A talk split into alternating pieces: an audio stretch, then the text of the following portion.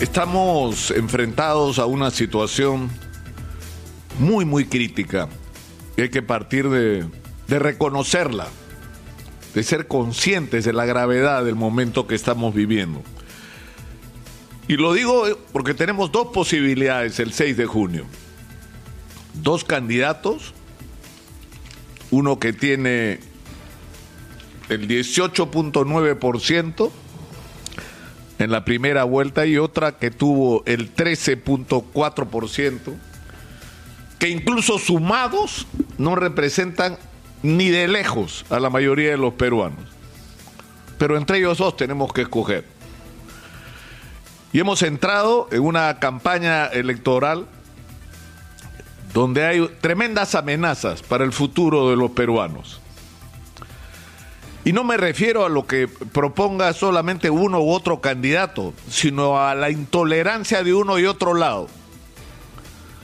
Hay quienes dicen que si gana Castillo, tiene que haber golpe de Estado, que no se puede instaurar un gobierno supuestamente comunista, que sería el que instaure y que nos llevaría a la Venezuela, nos convertiría en la Venezuela peruana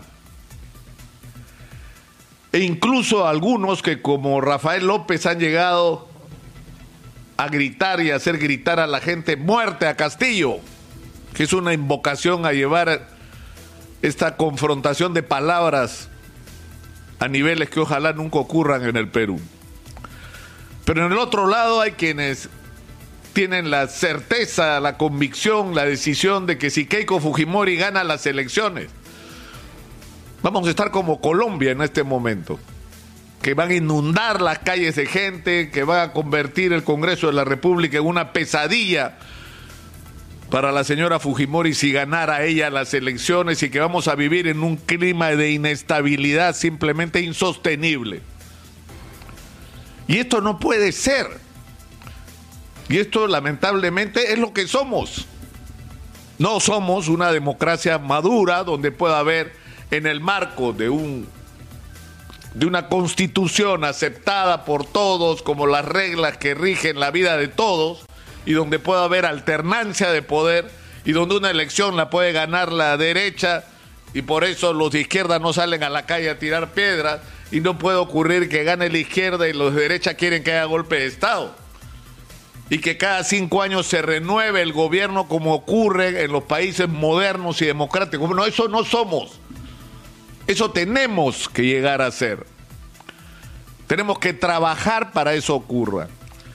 Y por eso es muy importante la proclama ciudadana que han emitido la Comisión Episcopal Peruana, la Unión de Iglesias Cristianas Evangélicas del Perú, la Comisión Nacional de Derechos Humanos y el Grupo Transparencia, pidiéndole a los candidatos, a los dos que suscriban formal y públicamente un compromiso de 12 puntos que incluyen el darle a los peruanos lo que los peruanos quieren y que no tiene signo ideológico.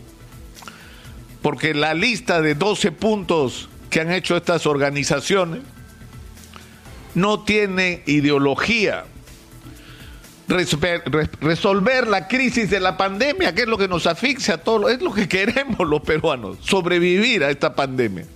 Y hay tareas frente a esto que tienen que ver con las vacunas, con el primer nivel de atención, con, con el tener el personal que requerimos, con el tener acceso al, al oxígeno, que no tienen ideología, como tampoco lo tiene el hacer una sociedad más inclusiva, como está reclamando este grupo de organizaciones porque eso es la gran lección que nos ha dejado la pandemia, la tremenda inequidad que hay en el Perú, que pese a que es un país que crece en términos macroeconómicos, tenemos millones de peruanos que no tienen ni siquiera acceso al agua potable.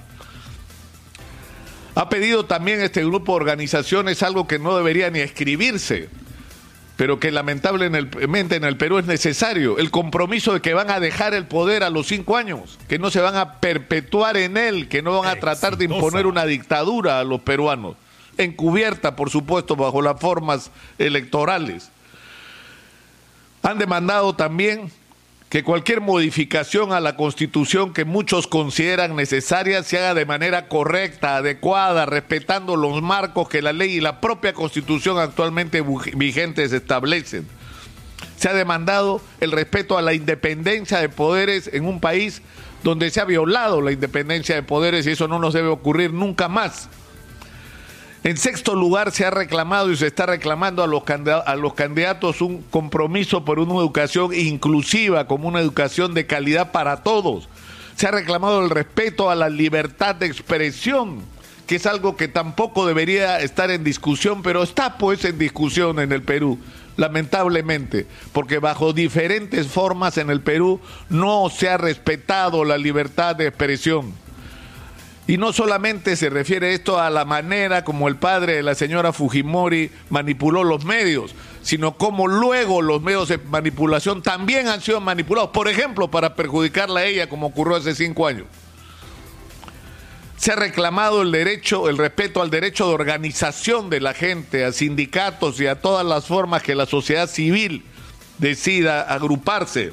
Se ha reclamado un compromiso en la lucha contra la corrupción, el respeto que debería, que debería ser también algo, digamos, sobreentendido, pero que en una campaña electoral donde tenemos a una candidata a la presidencia inmersa en un proceso judicial y para quien la fiscalía ha pedido más de 30 años de cárcel, y en el otro lado un candidato cuyo partido tiene un secretario general que no es que está señalado estar involucrado por la, en la corrupción, está sentenciado por corrupción. Este tema es vital se ha reclamado también el respeto a los tratados internacionales, a una distribución más equitativa de la riqueza en el Perú y finalmente, y algo que es trascendente, el respeto a la autonomía, a la institucionalidad de las Fuerzas Armadas y de la Policía Nacional del Perú, que es algo que lamentablemente en las últimas décadas en el Perú no se ha respetado. Todos estos compromisos tienen que ser firmados por los candidatos. Pero yo agregaría uno más, el firme compromiso a que se van a respetar los resultados de las elecciones. Que sea quien sea que gane las elecciones en el Perú, la vida va a continuar. Y que si hay que producir cambios en el Perú, estos tienen que hacerse con responsabilidad y que se decida en el sentido que se decida. Tiene, buscar, tiene que hacerse buscando consensos, porque alguien que tiene el 18.9% o alguien que tiene el 13.5% de los votos no puede atribuirse la representación de ninguna manera de la mayoría de los peruanos. Tienen que escucharlo. Señor Pedro Castillo, señora Keiko Fujimori, ustedes no representan a la mayoría de los peruanos. Ustedes tienen que escuchar a la mayoría de los peruanos. Ustedes tienen que respetar a la mayoría de los peruanos. Y yo felicito esta iniciativa porque creo que pone sobre la, mesa temas que nos interesan a todos los peruanos y que tendrían que ser un compromiso aceptado y cumplido por las dos partes en este proceso. Ojalá que sea así y ojalá que ocurra hoy mismo.